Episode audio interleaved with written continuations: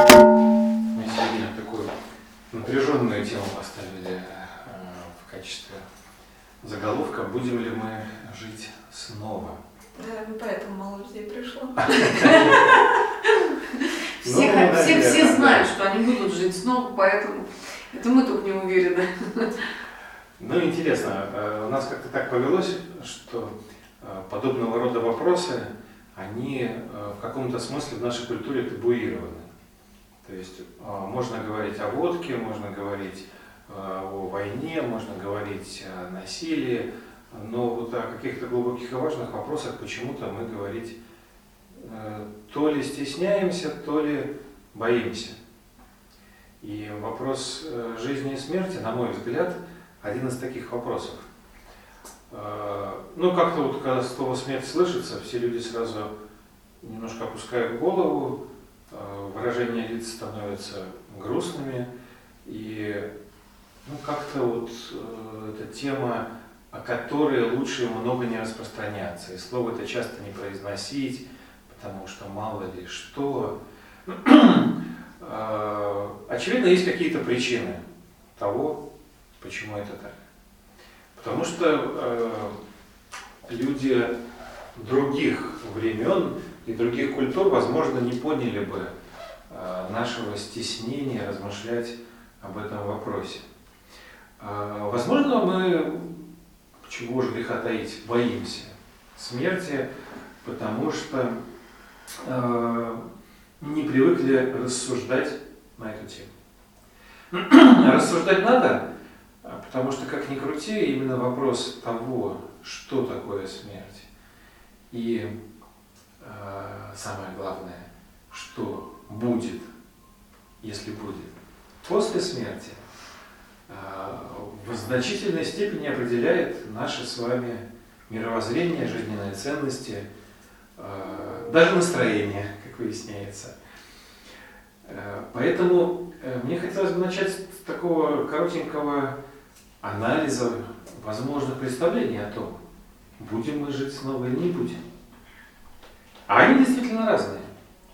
Сколько людей, сколько культур, э, столько, наверное, разных представлений о перспе- перспективах посмертного существования человека, но эти представления можно более или менее сгруппировать. Начнем с самого простого, что после смерти не будет ничего. На чем основано подобное представление?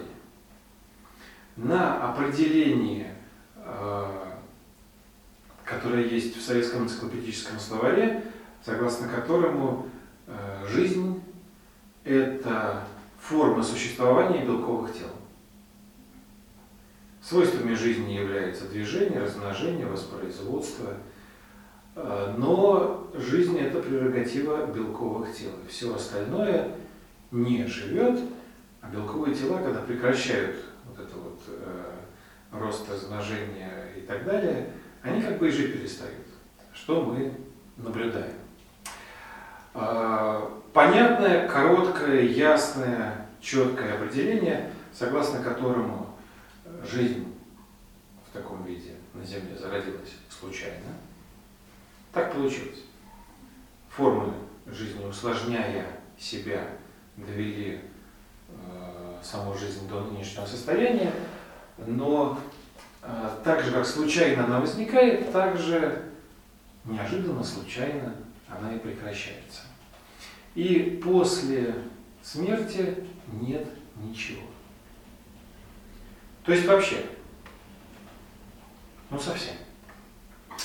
А, Давайте немножко, как сказать, пощупаем, потрогаем, попробуем на вкус эту концепцию, а а это действительно концепция. А, Как вам кажется, какие культуры, какие народы, какое количество людей было приверженцами подобного представления? Очень много. Ну, вот во времена материализма, ате- атеизма, я думаю, что вы имеете в виду, если я правильно понимаю, которые отрицали возможность существования после смерти. Вот. И атеизм это же тоже как религия, будем так говорить, то есть целое учение, которое отвергало саму возможность существования после смерти. И большинство людей, которые жили в эти времена, не придерживались, потому что они логически для себя этот момент объясняли. Но какой, какой промежуток времени господствовало это учение? А, где-то ну, порядка 70 лет, будем так говорить. Ну, то есть, ну вот любопытно, да. Э, любопытно, действительно, вы правы, что только 70 лет из всей многотысячелетней истории человечества, только 70 лет люди верили подобному представлению. А почему мы вообще его упоминаем? Э, только по той причине, что мы живем очень близко к тому промежутку времени, когда это учение было господствующим, и когда э, люди всерьез считали, что после смерти не будет ничего. Почему я говорю об этом в прошедшем времени, казалось бы, да, не так давно это все было. Дело в том, что наука шагнула вперед, и определение жизни изменилось. Ученые всерьез спорят о том, есть ли вообще что-то неживое в этом мире. Потому что э, способы изучения даже материального мира стали более изощренными, и ученые наблюдают и изменения, и воспроизводство, и усложнения в тех системах, которые раньше считались э, не только неорганическими, но и неживыми. И э, это породило и философский вопрос. Если жизнь это что-то другое, то и смерть это что-то другое. И значит, предыдущие представления не могут до конца объяснить всю полноту бытия. Вторая проблема, которая э, не позволяет до конца верить в эту концепцию, это представление о том, что смерть это полное уничтожение. А, бунтуют естествоиспытатели. Но и мы с вами можем размышлять. Давайте попробуем где-то найти полное уничтожение чего-то. Такого не бывает. Ну, давайте найдем где-нибудь смерть. Попробуем зафиксировать ее. То есть что-то было, и его нет. Ну, лягушка была, и ее нет, например. А чего нет конкретно? Тело.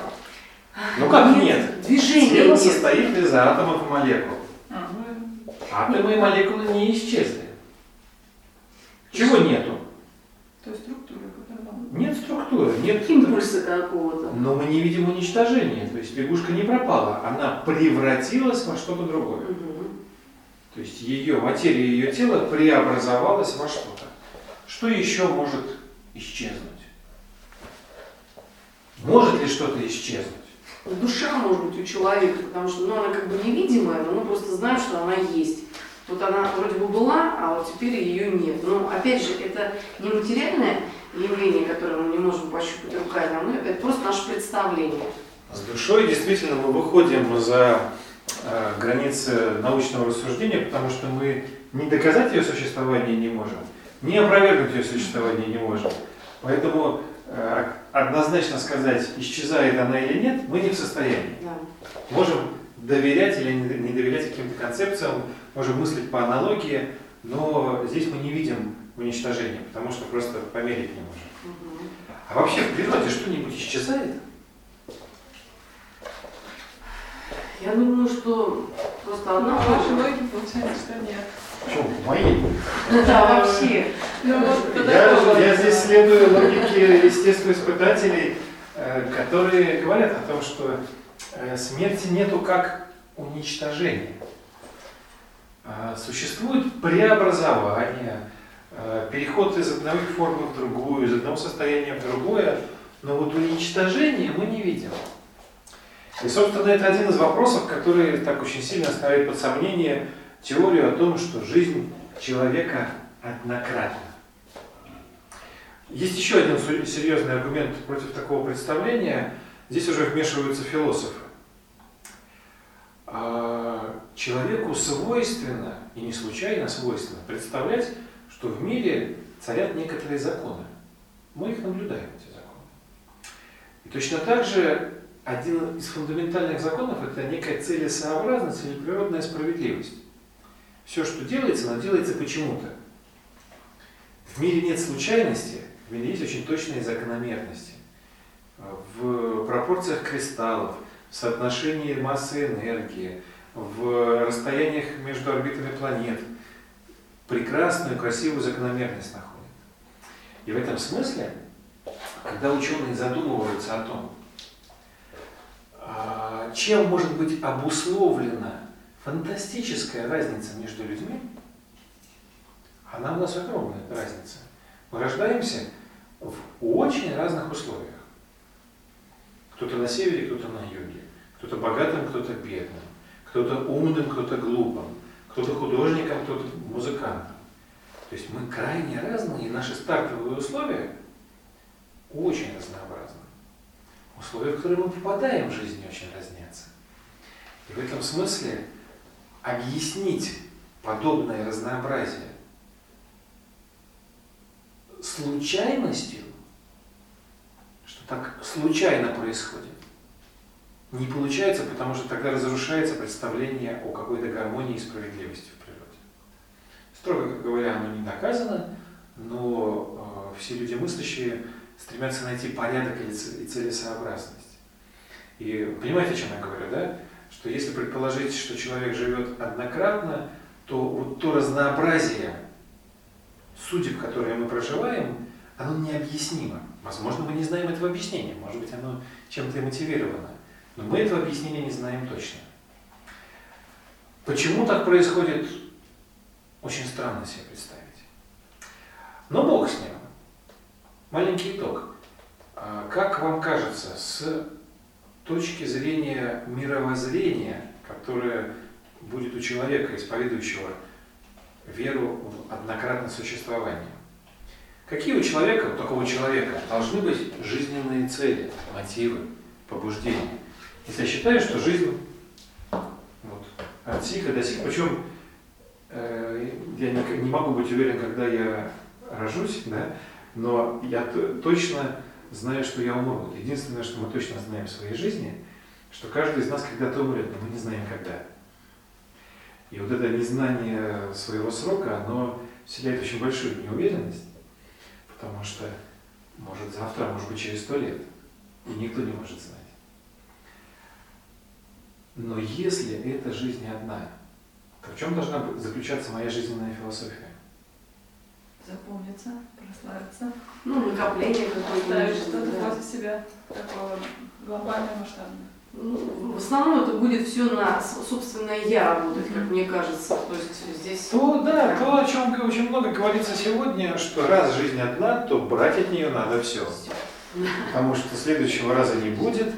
И э, если же тебе дан шанс насладиться этой жизнью, то ты тогда уже используй все возможности, невзирая на какие-то нормы, правила, препятствия и так далее.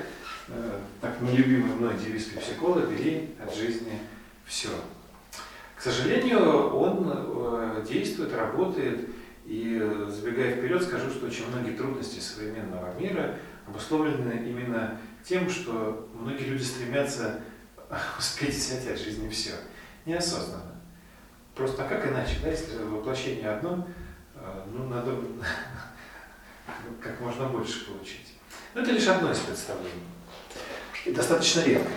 Да, всего 70 лет э, люди находились под воздействием такого представления. А, другая концепция, гораздо более обширная, э, представительная и долговечная. Она связана с тем, что человек чуть более сложно устроен, что у человека есть э, смертная часть или тело, и бессмертная часть или душа. То есть душа это некая нематериальная субстанция, э, которая является квинтэссенцией сущности человека. Э, человек на самом деле является вот этой самой душой, а тело это лишь то место или дом, в котором душа проходит свои испытания, свою жизнь, получает некий опыт, э, и в зависимости от того, как этот опыт получен, то есть в зависимости от того, соответствует, соответствуют ли поступки души определенным правилам, канонам, заповедям, директивам, догмам, в разных учениях по-разному. Как вы учили урок? А, как выучили, это уже итог, как учили урок. Потому что за результат я не могу отвечать, но я должен следовать правилам. Я должен вовремя приходить на урок, я должен слушаться учительницу, я должен делать домашние задания. У меня может плохо получаться, но я должен делать. Я должен следовать этим заповедям. Вот в зависимости от того, насколько я праведным учеником был, а, путь моей души после смерти может разниться. Вот такое представление мы встречаем много где. Начиная от Греции, у Платона рассказывается о том, что после смерти... А, нет, прошу прощения, Платона я здесь не буду упоминать, потому что он немножко другом говорит. У него уже следующее. А, возьмем религиозные классические представления, монотеистические религии, это и христианство, это ислам, да, а, где а, есть представление о двух альтернативах. Жизнь одна, жизнь дарует Бог, но некое высшее существо. Но в зависимости от того, был я праведником или нет, после смерти у меня есть два варианта. Если я нарушал законы, то я попадаю в э, нехорошее место, где меня ждут вечные мучения, меня в смысле уже мою душу, потому что тело умер. Хотя есть представление о том, что в определенный момент оно может воскреснуть. Сложно объяснимое представление, но есть такое действительно. А, сложно объяснимое, потому что столько людей прожило на Земле, что на всех может не хватить материи. Но считается, что здесь Бог явит чудо, и как-то это получится. Не хватит материи, чтобы возродить все тела. Ну, это же атомы, и это же просто другая комбинация этих же самых. Потом, может быть, это будет как-то возрождено, ну, материя может быть по-другому уже структурирована. А, я не могу объяснять религиозные догматы, я не, в этом смысле не являюсь представителем церкви. Ну, просто не знаем Божий замысел. Э, не знаем, правда. Но размышлять о смысле мы можем. И вторая альтернатива, если я был праведником, то я попадаю на небеса, где моя душа будет испытывать блаженство. При жизни я страдаю, жизнь в этом смысле это юдоль скорби, это место страданий, э, здесь душа проходит испытание на праведность, если она это испытание прошла, то дальше в грядущей жизни душа наслаждается э, блаженством. Э, какое мировоззрение будет у человека, который исповедует такое понимание э, жизни и смерти? Как вам кажется? Что надо делать добрые дела, чтобы попасть в рай. Из каких соображений? Опять самосохранение. Страх, что на том свете может быть воздаяние за те грехи или те Ну, тут, дела. наверное, может быть несколько мотивов. Самый примитивный, действительно, так называемый страх Божий. Э, Я буду праведником, чтобы чего не вышло, да, чтобы не наказали, уж лучше так, потерпим немножко. Э, Неплохо. Может быть и более высокий мотив. Если я очень искренне, чисто верующий человек, то во имя Бога, э, из уважения, любви к тому или иному пророку, и к Богу, я могу стремиться прожить жизнь прав- жизнь праведно и вкусить вот это вот вечное наслаждение.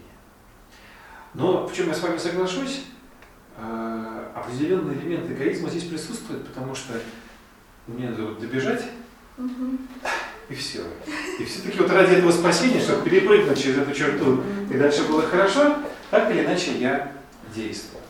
Но это уже принципиально другое представление. Э, И с научной философской точки зрения опять оно не отвечает нам на вопрос о таком разнообразии жизненных условий и задач среди людей. Все-таки мы очень разные. Э, Хотя это уже более гармоничное представление. И существует третья группа концепций, в которых представляется жизнь человека как цепочка жизни. То есть, если представить э, время как некую бесконечную прямую, то душа периодически приходит на Землю для того, чтобы получить опыт, возвращается на некое небо, э, приходит опять на Землю, чтобы получить опыт уже в новом теле, э, опять возвращается на небо, и так большое количество раз. В Греции очень поэтически наоборот рисовали эту картинку представляли метампсихоз или переселение душ в виде дельфина, который Видели, как дельфин плывет, плывет, ну так вынырнет, его спинка покажется над водой, опять под водой плывет, он опять вынырнул. Мы видим его спину в разных местах, не так часто, а в основном он плывет под водой. Также и душа, где-то на небе основную часть времени, но периодически спускается на землю для того, чтобы получить определенный опыт. Ну, примерно как мы ходим на работу, только душа это делает гораздо реже. Больше отдыхает. Хотя кто его знает, где здесь работа, а где отдых. Ну, вообще, конечно, земное существование больше с работой ассоциировалось, потому что все-таки это некое напряженное существование, это некое, некий сконцентрированный период испытаний. Хотя здесь уместна аналогия, которая приводилась всегда, абсолютно во всех традициях, что жизнь и смерть – это как две стороны одной жизни. В этом смысле жизнь и смерть – это в большем масштабе то же самое, что бодрствование и сон. Мы с вами бодрствуем, потом засыпаем, и мы же, пока спим, мы не существуем сознательно на этом плане. Мы где-то в другом месте. Нам снятся сны, иногда очень необычные. Но потом мы возвращаемся сюда, продолжаем действовать, опять засыпаем. И в связи с этим всегда вспоминается притча, где китайский мудрец Джуан Цзэ заснул и приснилось ему, что он бабочка. А потом он проснулся и задал себе вопрос, кто же он? Джуан Цзэ, которому приснилось, что он бабочка, или бабочка, которой приснилось, что он Джуан Цзэ. И как бы смешно это ни звучало, но с философской точки зрения это действительно вопрос. Если сон и бодрствование – это две стороны реального существования сознания, то какое из них более реально? Какое из них правда? Не пугайтесь. Это действительно важный вопрос. И не такой очевидный, как э, кажется. Потому что бодрствование и сон – это переход одного и того же сознания. Это одно сознание путешествует. Это одна реальность, просто разные ее грани. Точно так же считалось, что жизнь и смерть – это не противопоставление, а это одна реальность, в которой действует, путешествует некое существо, сознание человека. Как это представляли? Ну, вот на этот счет очень много, очень много. Вот здесь, конечно, очень много написано разнообразных работ, трактатов, и крайне интересно читать, сопоставлять между собой. Кое-что я вам упомяну. Вот Платон я начал вспоминать, почему я остановился, потому что все-таки он был греком, а греки э, представляли, что существует метампсихоз, переселение душ. И э, в государстве в своей работе Платон приводит миф об Эйле смертном человеке, которому за его добродетели было разрешено заглянуть по ту сторону смерти.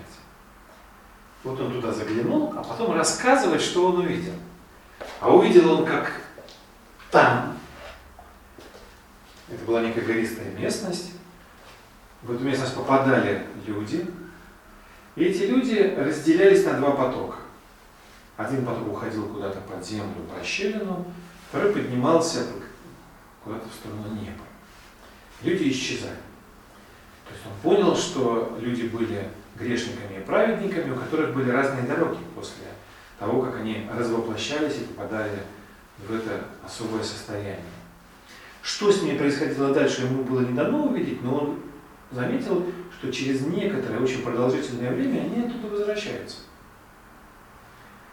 Кто-то пострадал в том месте, где он куда его унес первый поток, кто-то очистился и порадовался в том месте, куда его унес второй. Но и те, и другие собираются в одном месте около быстро вращающегося веретена богини Ананки. И около этого веретена они выбирают свой жребий. То, что с ними будет дальше. Выбрав жребий, они идут в новую жизнь, но перед тем, как попасть в воплощенное состояние, они должны перейти реку, лету. И поскольку они давно не пили, всех мучает жажда, они пьют из реки лета. А река лета – это река забвения.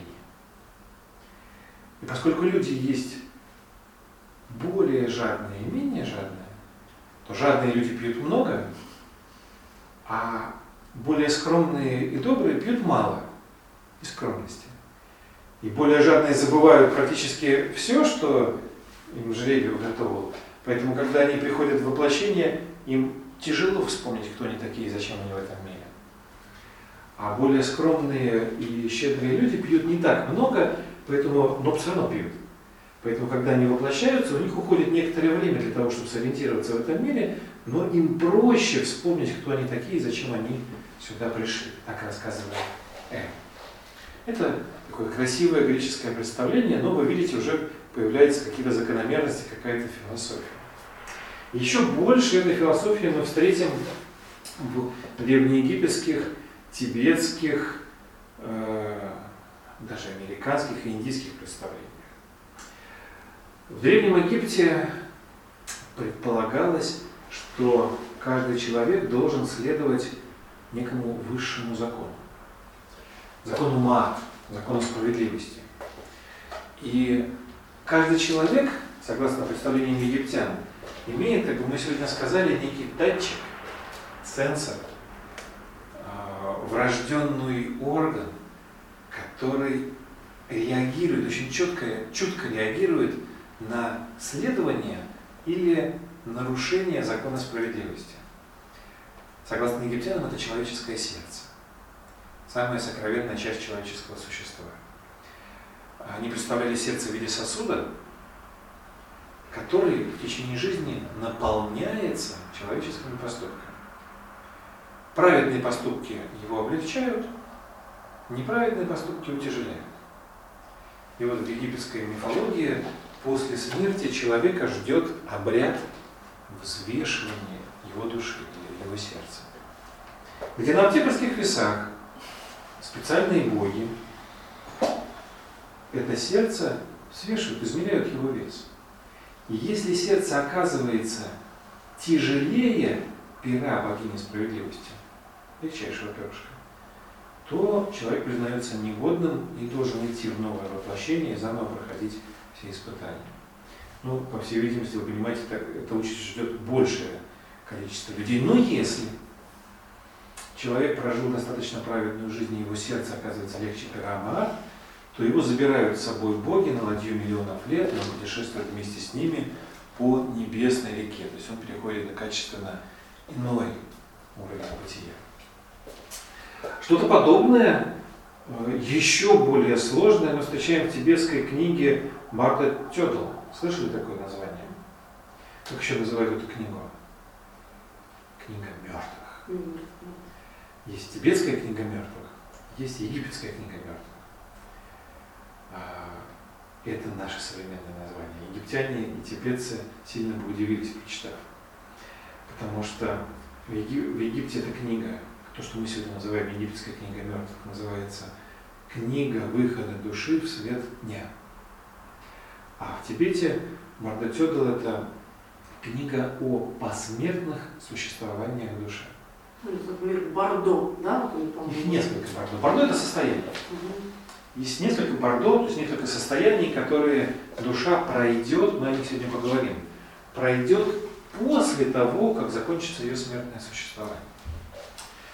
И, соответственно, если уж брать, совсем сейчас вас загружу всеми рассказами, если уж брать индийское представление, то там человек представлялся многоплановым, то есть очень сложным существом. И э, в этом смысле представление о перевоплощении было напрямую связано с пониманием того, что же на самом деле перевоплощается. Потому что какая-то часть человека, очевидно, остается здесь, а какая-то перевоплощается. И почему это было важно индусам? Потому что очевидно, что то, что остается здесь, не должно быть предметом очень сильной заботы. То есть это важно, это как, как инструмент, да? Ну, инструмент хороший, надо держать в порядке, но это не то, ради чего я живу. А то, что будет двигаться дальше, скорее всего, это и есть э, ну, некое, нечто неприходящее, что нужно развивать. Мы, в принципе, в жизни так же и поступаем, да? Мы то, что нам дорого, стараемся сохранить, а какие-то средства для этого, мы их э, спокойно с ними расстаемся. Точно так же индусы смотрели на устройство человека. Я вас не замучил? Может, я не... Тогда самое время нам поговорить о том, что же перевоплощается. Вадим, а вот, вот то, что вы сейчас нарисовали, вот эта черта, да, идет вверху, вот прыжок дельфина будем так называть. Может быть, то, что смерть, это вот внизу будет вот такая вот черта, так, чтобы тогда это было, например, ну, бесконечное количество, такая некая волна, Ну, ради которая бога. идет, Ради Бога. которая идет Так оно и происходит. беспрерывно. Вот оно. Ну да, вот я Так мы и живем. Ну да. Это 70 лет. Ясно. Надо только побольше тогда рисовать волны, потому что это промежуток примерно полторы тысячи лет в среднем. Это откуда такие цифры? А? Откуда такие цифры? Который это знает, Да. они разные, они разнятся очень сильно, сейчас стремительно сокращаются. Не на цифры. То есть это энергия, не знаю, атомы, молекулы, они собираются в эту же комбинацию еще. Почему в эту же? Это не, это же тело. Но тело другое. Это другие атомы. Да я вам больше скажу. Вы знаете, что в вас уже совсем не те атомы, которыми вы родились. Человеческое тело Да. полностью обновляется каждые 7 лет. Полностью. То есть все, что, о чем мы так э, заботимся, о чем мы так переживаем, за 7 лет мы все теряем. У нас совсем новое тело. Кроме одной точки. Сердце. Пупок. Сердце. Нет. Кроме одной точки, одного центра, э, одной клетки, э, с которой начинает развиваться человек, и которая в нем не умирает до самой его смерти. Эта клетка находится в сердце, и любой кардиохирург вам скажет, что в сердце есть область, которую никто не возьмется оперировать, потому что задеть эту точку означает мгновенно убить человека. Единственная клетка, которая не меняется. С самого, а? Первый раз такое слышу. С самого рождения она остается. Вот. А, так как же представляли индусы? Ну, кто-то из вас об этом уже слышал на наших занятиях, кто-то еще, может быть, услышит. А, у индусов было представление об устройстве человека как о многоплановом существе. То есть существе, которое живет, действует, э, работает и развивается не на одном только плане существования, а на нескольких. Я скажу сразу коротко, чтобы избежать недопонимания об этих планах существования. Я не хочу использовать какие-то э, псевдометафизические понятия э, в кавычках духовности и так далее. Те планы, о которых я буду говорить, это чисто материальные планы. Речь идет о все более тонких состояниях материи. Никто физику не изучал? Ну, все в школе, наверное. А, Неуспешно. Физика очень близко подошла к пониманию этого, потому что современная физика уже открыла связь между двумя видами материи. Физики назвали ее материей и энергией. Энергия это тоже материя, только более тонкого состояния. Но она тоже материальна. Существует математическая зависимость между материей и энергией. Более того, известны частицы, которые могут быть то материей, то энергией. То есть они переходят с одного плана существования на другой. Вот таких планов, помимо физического и энергетического, еще пять, еще более тонких. Они с точки зрения древних индусов исчерпывают э, все планы природы, на которых все живое существует. Подробно сейчас вам не буду рассказывать, потому что это не тема сегодняшнего нашего занятия, а вкратце расскажу, чтобы мы могли размышлять. Хорошо? Нарисую картинку, которую мы часто используем, схематического семи речного устройства человека.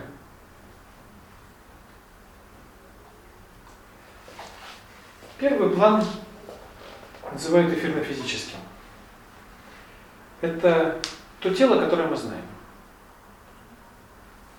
Кости, кожа, атомы, молекулы, то, что очень хорошо изучено. О нем я много говорить не буду, потому что здесь все достаточно понятно и знакомо.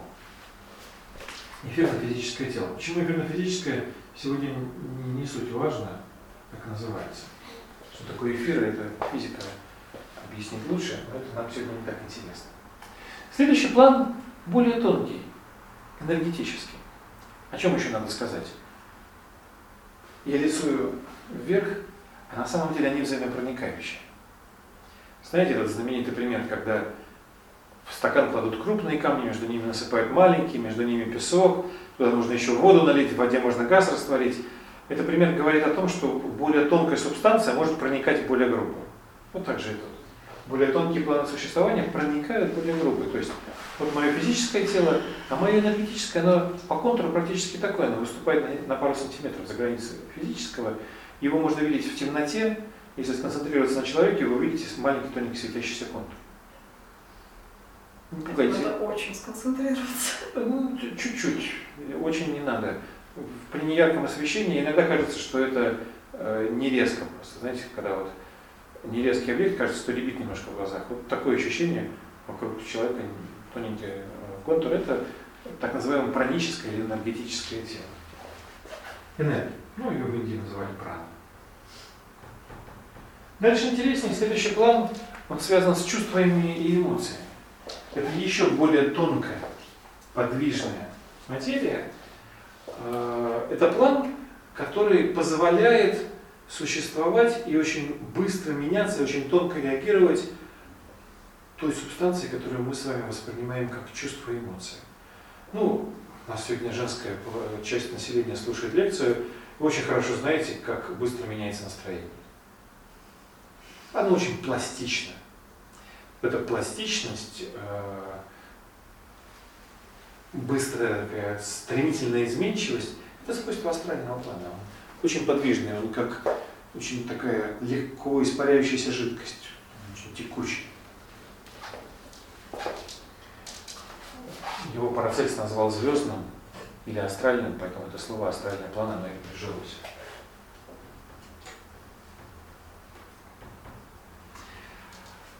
Дальше еще интереснее, еще более тонкий план, точнее два плана, связанных с умом. Что такое ум? Можете сформулировать? Деятельность мозга. А в чем она выражается? То есть что наш мозг делает? Что там двигается. А по сути, по сути, что мы делаем нашим умом? Умозаключение. То есть из той информации, которая у нас есть, мы Ну, какое-то новое качество. приведите пример какого-нибудь умозаключения. Теорема Пифагора, например. Ну, он все время работает. То есть он э, наблюдал Ну, если только его не отключать. В чем заключается его работа? Поиск закономерности, формулирование. Просто он постоянно что-то анализирует. Вот, А, э, Я услышал два взаимодополняющих утверждения. Во-первых, наш ум. То есть э, нашему уму постоянно необходимо навешивать ярлыки. Отвечать на вопросы, нравится мне это или не нравится. Кто это? Что это? Как это? Почему это? Да? Я вам сейчас что-то рассказываю. Чем занимается ваш ум? То, что вам понятно из того, что я рассказываю, он кладет соответствующие ячейки, и вам приятно от этого. Потому что вы это понимаете. А то, что непонятно из того, что я рассказываю, это э, ум, э, ум к этому относится недоброжелательно. У вас возникает внутреннее напряжение, потому что вы не нашли рационального объяснения э, тому, что прозвучало. И возникает чувство неудовлетворения. То есть вот что-то не так, непонятно, не объяснено. Этим занимается рациональный ум, или рациональная часть нашего ума. Э, Ее называли в кама манас, ум, связанный с желаниями. Кама Манас.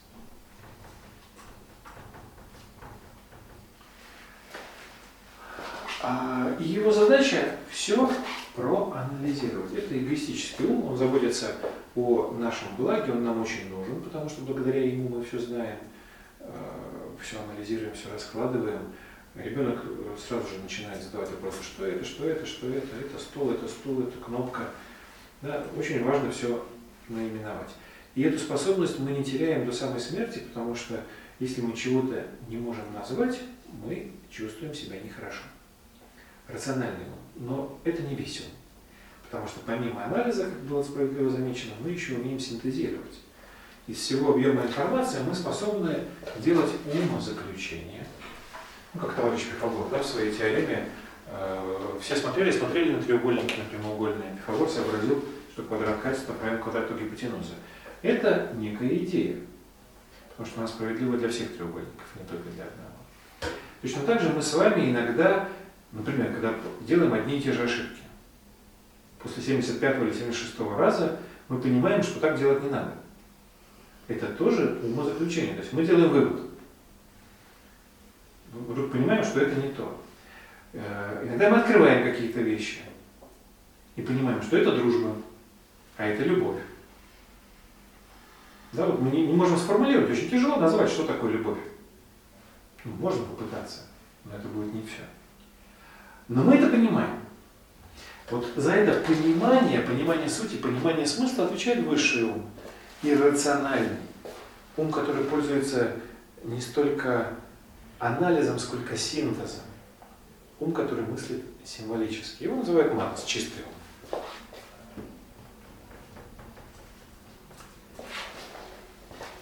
Все вместе – это наш ум, состоящий из двух частей.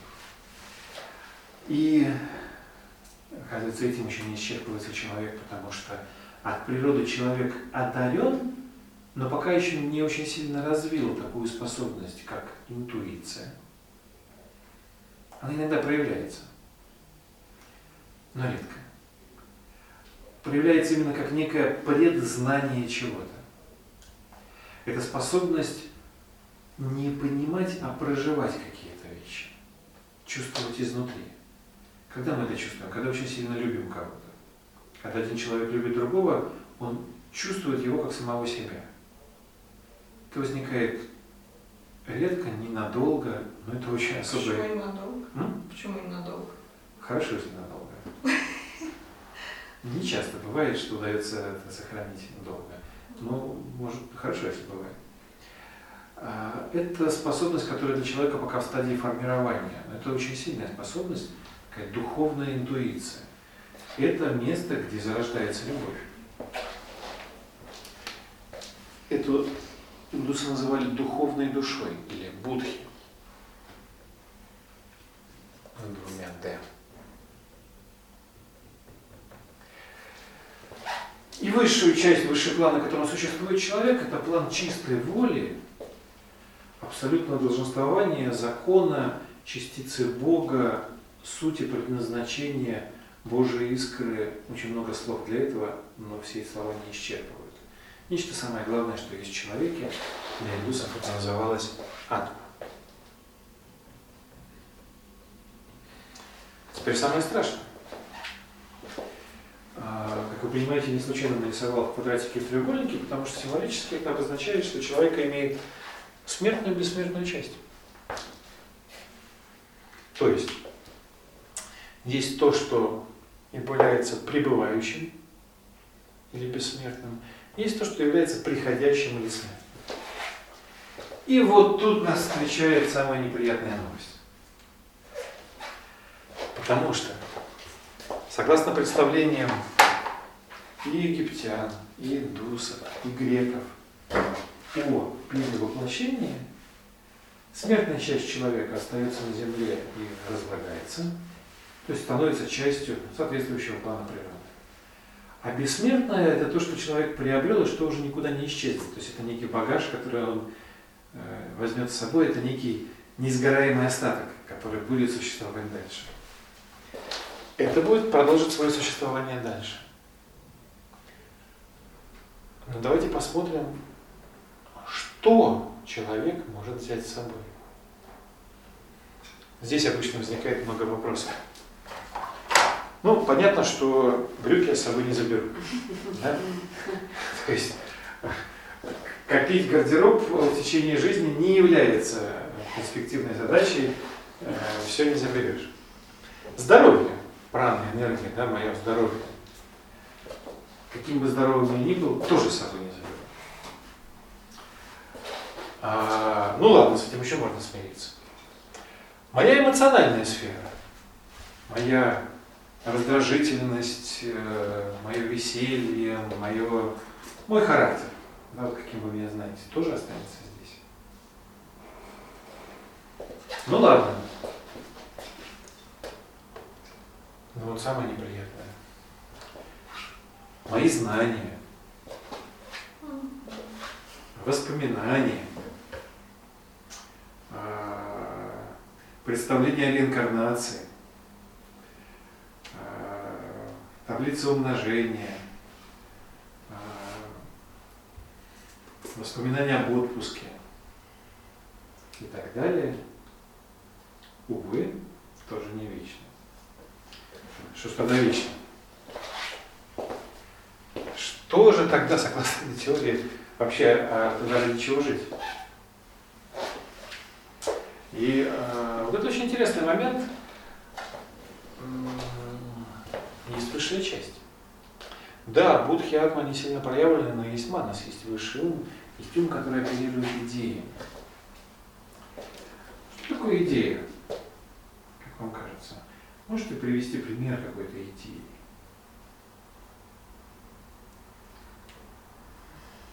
Мне кажется, таблица Менделеева это тоже в каком-то смысле идея.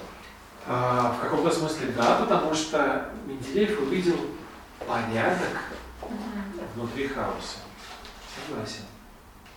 Что-нибудь попроще, мне нужны все химики. Я скажу, не так сложно, как кажется. Идеи, как правило, Ну, хоть Просто до цели может быть. не просто цели. Ну, хотя отчасти они могут очень сильно переплетаться. В любом случае, это идеи, это то, ради чего мы живем. Но идеи, они всегда выше целей. Потому что цели могут осуществляться, а идеи никогда не осуществляются. Идеи – это нечто, что будет всегда больше. Ради чего мы воспитываем детей? Ради того, чтобы они стали в жизни Люди хорошими людьми. Кстати, дверь закроет. а? Да, чтобы были.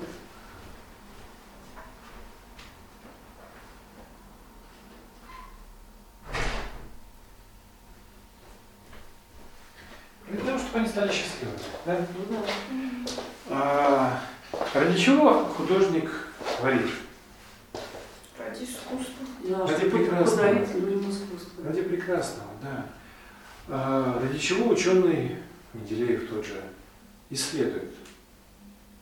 Чтобы люди дольше жили, чтобы они были Ради счастливы. науки. Ради истины. Он ищет истину. Да? Вот он пытается понять, как все устроено. Но он не поймет. Всю истину он не откроет. Все прекрасное художник не постигнет. Дети не будут счастливыми до конца.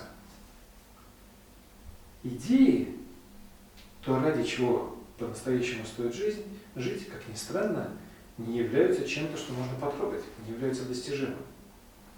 Но с другой стороны, именно благодаря тому, что мы ради них живем, с нами что-то происходит. А, Мы как будто больше впускаем их в свою жизнь. И вот с этим связано очень интересное и важное представление о посмертном существовании, которое является неотъемлемой частью концепции реинкарнации. Если вы еще не до конца запутались, следите за мыслью, я вам расскажу. Дело в том, что смерть человека, под смертью я сейчас понимаю процесс перехода, а не уничтожения, в этой концепции видели как состоящую из двух частей. Первый раз человек, когда прекращает свое физическое существование, когда он покидает этот мир, первая смерть происходит, когда случается разрыв между снизу вторым и третьим планом. То есть что значит умер человек? Его тело, его энергия, вот они остались здесь лежать на столе, а человека нет. Индусы говорят, после смерти человек пятиричен, до смерти семиричен, после смерти пятиричен. Человек продолжает существовать, но его сознание просыпается, как тот Джанзе, который увидел себя бабочкой, просыпается на другом плане существования, на плане астральном, на плане чувств. То есть все существование человека происходит вокруг той сферы чувств и эмоций, которой он жил до смерти. Но только до смерти у него была возможность эти чувства удовлетворять. Ну, например, я голоден, я пошел поел. Я, не знаю, мне холодно, я пошел надел шубу. Да, то есть я э, на свои чувства реагирую. И эти чувства, как ни странно, оказываются очень разными. Есть чувство, ну, мы все испытываем чувство голода, но я надеюсь, никто не привязан к голоду как к чему-то, что обусловливает существование. Да? Мы, будучи голодными, не пойдем воровать, убивать людей. То есть это, ну, мы не наркоманы. Но бывают э, такие сильные зависимости от определенных привычек и чувств или пороков, что человеку с ними очень тяжело расстаться. И индусы говорят, что после смерти человек попадает в особое место, где, в том случае, если он был привязан к каким-то порокам, чувствам и слабостям, его душа должна очиститься от этих пороков. Каким образом? Естественно, закон справедливости.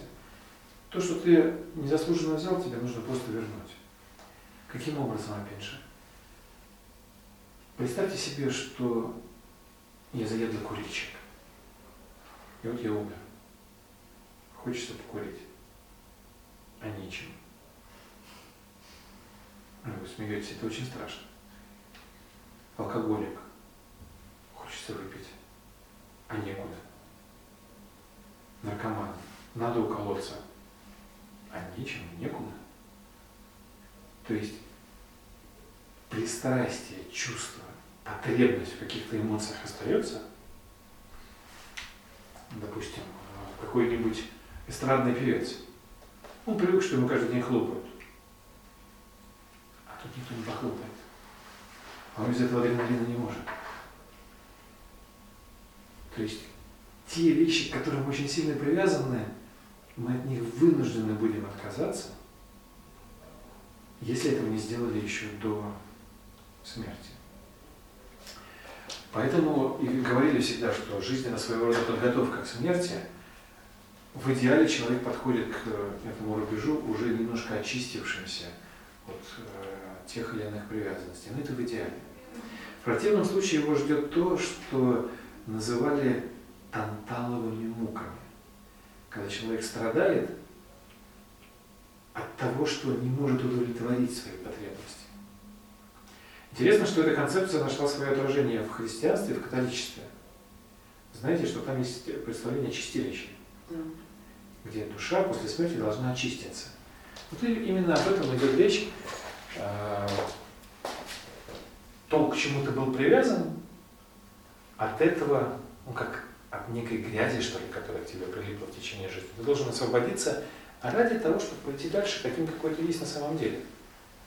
Ну, как после долгого путешествия мы принимаем ванну, чтобы приобрести нормальный вид. То же самое и здесь, только здесь немножко более болезненно. И в этом состоянии человек может находиться разное время. Кто-то не очень продолжительный, потому что нет необходимости. Кто-то может застрять на несколько сотен лет. Зависит. Это состояние мучительно. Именно с ним связано представление о аде. Ад – это не место, где черти бессовестно издеваются над людьми, а это место, где человек сам мучает себя, расставаясь с теми пороками, к которым был привязан. Дальше лучше. После этого душа попадает, после этого происходит вторая смерть.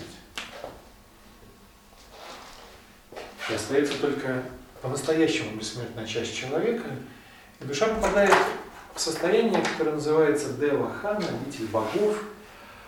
Это очень необычное состояние, где человек в состоянии, где человек получает возможность пережить то, о чем он мечтал.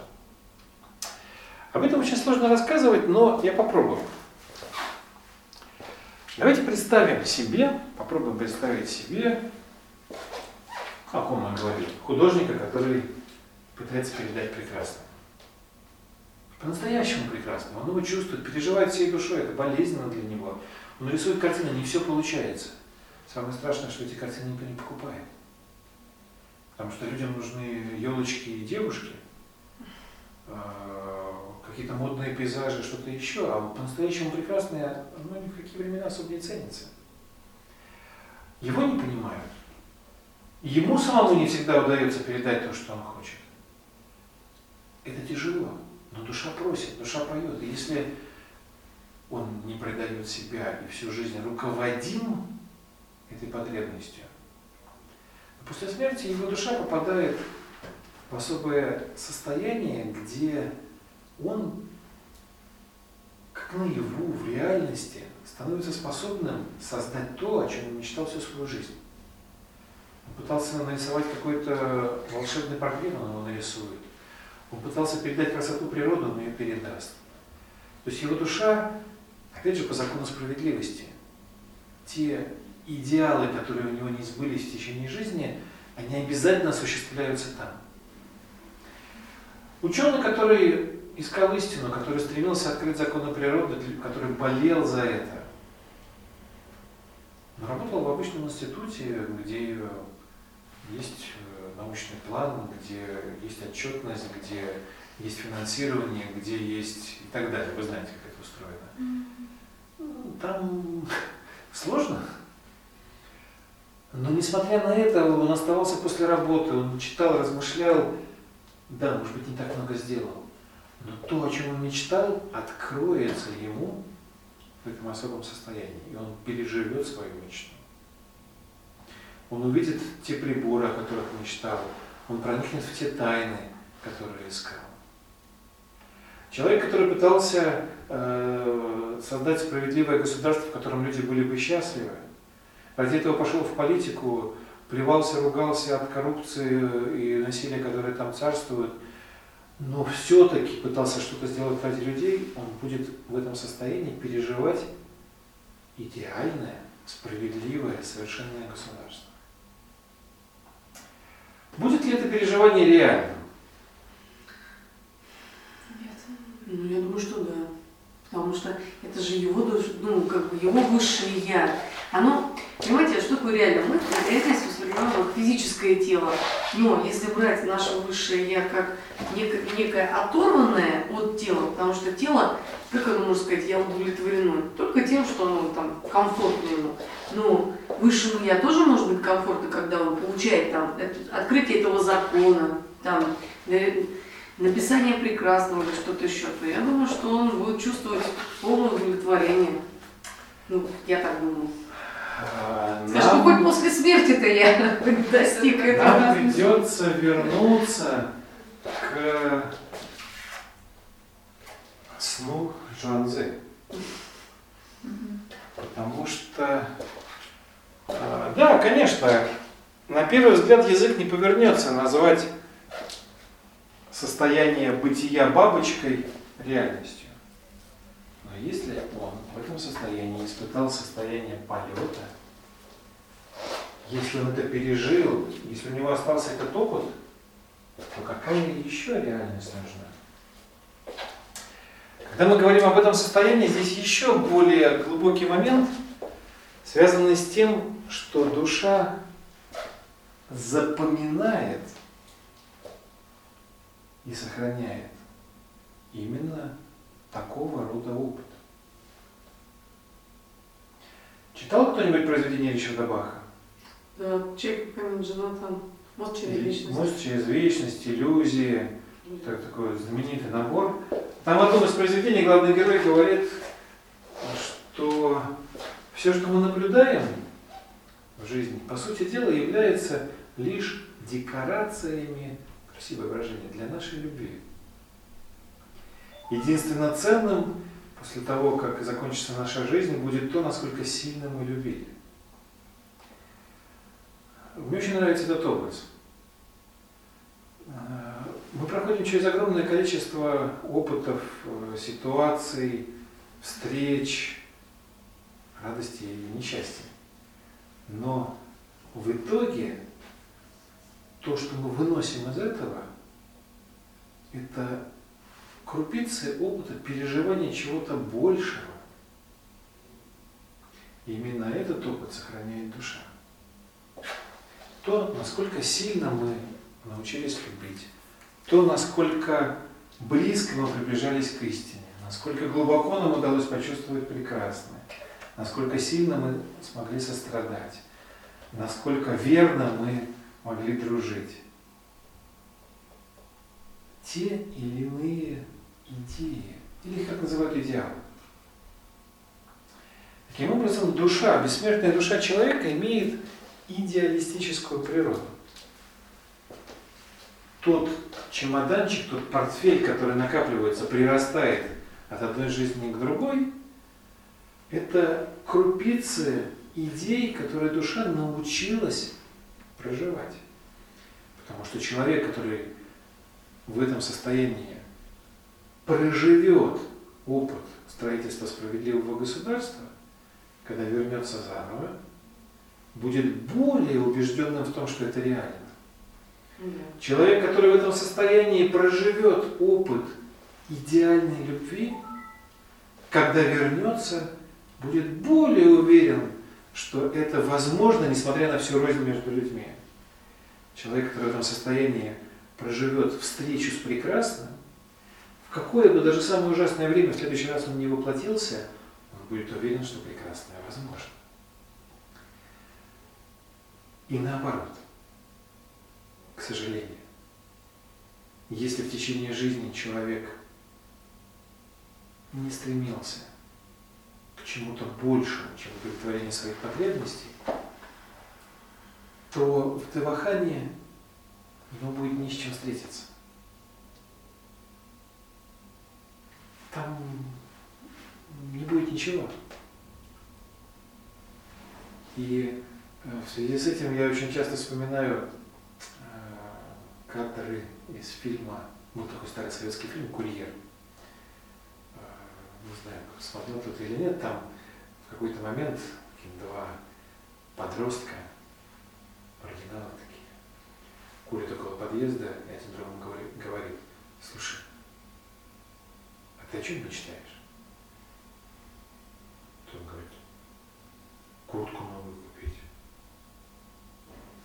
Он снимает пальто, надевает на него, говорит, на тебе пальто, мечтай о чем-нибудь высоком.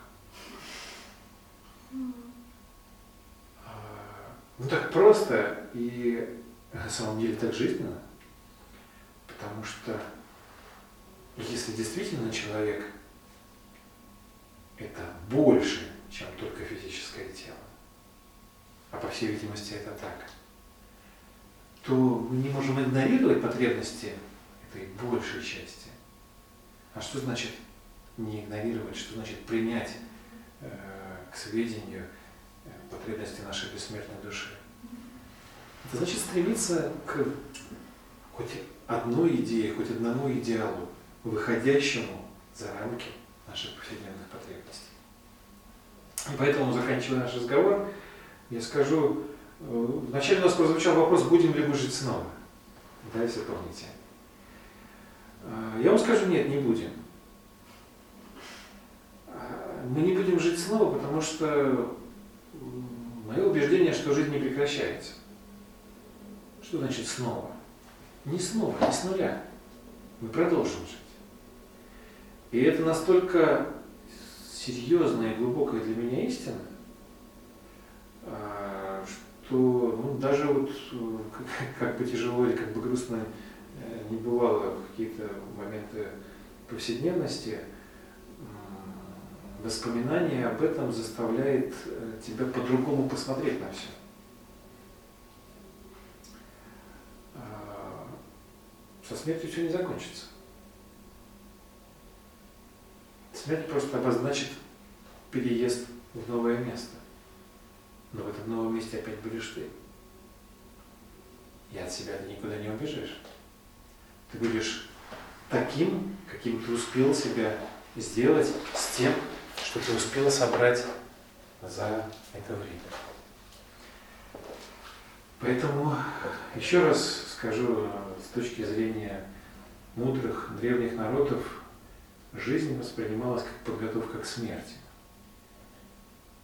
Не в том смысле, что люди шили белые тапочки и сколачивали себе гробы, а в том смысле, что они старались уделять время и силы, э, тратить время и силы на те вещи, которые были пребывающими, на то, что переживало столь короткий, на самом деле, срок человеческого воплощения. И интересно, что при этом смерть отступала. Когда человек живет таким образом, смерть отступает, потому что в какой бы момент она ни пришла, человек всегда готов. Если он живет ради главного, если он живет ради настоящего, откуда взяться страху смерти? Все, что ему нужно, все всегда примет. Он всегда готов пойти дальше. Ему нечего бояться. Мы боимся, что мы что-то не успеем, а такой человек уже все успел. Бывает, да. Так что за вечную жизнь. За работу товарища. Вадим, а вот бывает такое ощущение, что человек проживает за жизнь, ну, это просто если у него очень насыщенно, две и три жизни, кажется, что он живет за двоих, там, за троих, ну, это вот там знакомые, например, говорят. Вот как это объясняется, например, с вашей точки зрения? Есть Что вот что значит живет за двоих, за троих? Ну, то есть очень насыщенный, то есть он столько успевает э, делать в жизни, столько у него впечатлений, что ему кажется, что ну, Нормальный не человек. одну жизнь он проживает, а как бы несколько в течение жизни физической. Или это А просто как- ощущение? Как он может сравнить? С чем ему сравнивать? Ну, с жизнью, например, там других людей. То есть он говорит, ну там вот есть люди, Никогда которые- нельзя сравнивать с другим, можно сравнивать только с собой. А, Да нет, это- я считаю, что это прекрасный человек, я его очень понимаю, и мне кажется, это очень здорово. А, Вот в этом утверждении про несколько жизней есть одна очень интересная мысль, но это уже такое философское осмысление смерти. А, Ведь мы в течение жизни меняемся. И мы реально в течение жизни проживаем несколько жизней, потому что когда-то мы с вами были детьми. Кто такой ребенок? Человек, человек, который во всем полагается на родителей.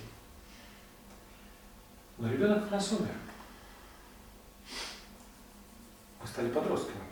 Потому что подросток это другая философия. Родители рядом не стояли, идите, отойдите, вообще не мешайте мне жить. И все знаю сам. Мне надо все попробовать. Но и подросток нас умер, мы стали взрослыми. Взрослый человек это который уже, он не максималист, он уже знает полутона, он уже ищет компромиссы, он уже такой осторожный, он уже обжегся. И вот интересно, что иногда бывает, что после этого мы перестаем умирать. Мы становимся настолько э, осторожными, меняемся. да. Ага. А, И поэтому я очень рад слышать о тех людях, которые, которые не боятся идти дальше. Не боятся еще умереть, еще умереть, еще умереть. Потому что это же естественно. А в том, что количество людей растет, получается, количество душ тоже увеличивается. Нет. Тут Это большая-. Это большая трагедия нашего времени. Да, да, да. Э, Количество душ постоянно. Э, Количество душ постоянно сокращается срок между воплощениями. И это большая проблема. Представьте себе, что у вас на предприятии работает определенное количество работников в одну смену. Потом руководство решило, что работать надо в две смены. Люди стали чаще ходить на работу. Потом пришла классная идея, давайте в три смены работать. Люди стали еще чаще ходить на работу.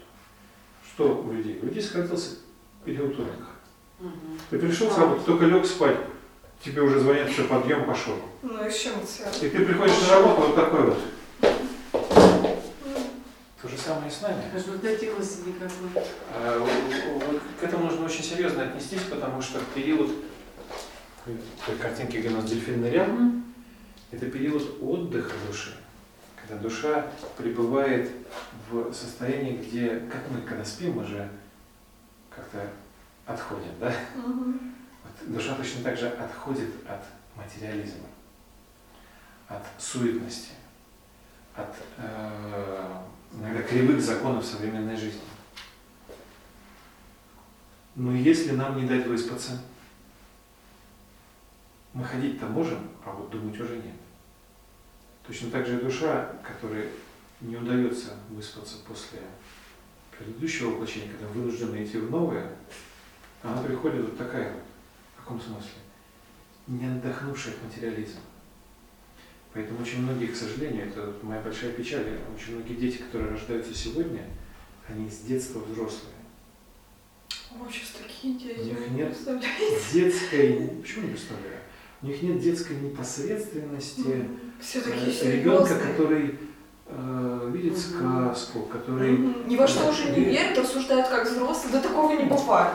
Я ему рассказываю, типа, ля Ну, такого не бывает. тут это, э, это действительно э, проблема нашего Ну и с чем это связано? Почему нам не дают выспаться? Это связано с тем, что э, воплощенная часть населения Земли очень сильно выросла. Количество рабочих мест увеличилось. При одном и том же количестве работников. Кто тела создает? То есть просто мы чаще рождаем, поэтому приходится туда заселяться. Конечно. Не регулируется этот процесс, скажем так, потерял. Этот процесс Ну, а кто регулируется. сможет регулировать? Природа. Да. Такая Природа это. Природа э, сможет регулировать, но, к сожалению, э, здесь, понимаете, какой вопрос? Э, Либо человек сам поймет, что рождаемость должна ограничиваться, потому что э, бесконтрольная рождаемость, она же и планету губит. так называемые материальные ресурсы не бесконечны. Э, А если человек не сможет э, с этим совладать, э, то это будут природные катаклизмы. Как печально об этом говорить. Да. Потому что в природе законы саморегуляции, они действуют. Ну, так же, как у нас с вами. Э, Я могу испачкать руку, ничего страшного. Если я занесу заразу, то у меня будет гноиться и будет какая-то болячка, но организм очистится от этого. Да, поднимется температура, да, что-то там произойдет, что-то отвалится, но организм заботится о том, чтобы было все в порядке. Так же и Земля. Хорошо. Ну, это грустная тема. Но не, не фатальная, потому что Вам еще Света же вопрос нет. в связи с этим. Ну, понятно, когда дети, э, это вот рож- э, А если вот случится так, что на Земле вся жизнь вымерет, да, и то есть на какой-то момент, я ну там, не знаю, глобальное потепление или еще что-то такое, на какой-то момент а, вообще некуда будет вселяться. мы все время будем кайфовать. Пока все, пока заново жизнью не зародится, ну вот там, не знаю, метеориты и прочее, нет такого не смысла. Дело в том, что мы все-таки, ну, даже в наших размышлениях, исходим из представления о том, что случиться может все что угодно. Почему? Мгм. Мы привыкли к случайности. Если вот кто-нибудь будет изучать э, любую из естественных наук, вы увидите, что нету случайности. В природе все настолько вымерено и закономерно, это какая-то фантастика. Что значит, если вдруг исчезнет жизнь на Земле? Это, Ну, на- потом. это настолько дорогое удовольствие, но как природа допустит, чтобы человеческая жизнь исчезла? Кому это нужно? Кто заинтересован? Кто, как сегодня говорят, выгодоприобретатель какого-то катаклизма? Зачем? Равно ж куда-то мы идем, и в итоге куда-то... Это крайне интересный вопрос. Мы, конечно, идем. Но мы идем не туда, куда нас посылает Илон Маск. Несмотря на весь его талант, э, направление эволюции человека не заселять новые планеты. Э, Направление эволюции человека не столько вширь, сколько вглубь. Вопрос не в том, сколько, как далеко мы сможем улететь от Земли, а вопрос в том, насколько хорошими людьми мы сможем стать. Мы очень хорошо знаем, что летает вокруг Солнца, но мы так плохо знаем самих себя. При всем при этом. Ну, я про другое, допустим, что экология становится хуже и так далее. То есть это как жизнь человека, который живет, живет, потом умирает. И все вот это, может быть, оно тоже так же живет, живет, и в итоге все хуже и хуже, что на, на дворе не очень-то все лучше становится с каждым годом. Все депрессивнее, хуже, болезненнее и так далее. И, а почему? Ну, не знаю, это, наверное, Ну, Только цикл у планет у них там в миллиардах лет. То есть мы уже где-то там волна будет не полтора миллиона или сколько там, полторы тысячи лет, а вот гигантская. Гигантский Если, сон. если будет малое население, всегда будет действовать закон, который позаботится о справедливости. За это не переживайте. Природа мудрее. А, Я, не, я понимаю, э, ну, как сказать, волнение. э, Для того, чтобы на эти вопросы отвечать чуть более уверенно, нам нужно, если вам это будет интересно, нам нужно пройти определенный путь, разобраться в том, что такое эволюция человека. Это уже вот такая длительная программа занятий в школе. Это все объясняется, это все постижимо, во всем этом можно разобраться, но это уже серьезная работа. А, Произвола там нет. И куда идти, и куда идет человек, все понятно. Проблема только в том, что мы не очень хотим идти. Ну и мы не всегда задумываемся, идем ли мы куда-то. Почему? Ну, мы отвлекаемся на разные дела. А природа в этом смысле, природа все четко.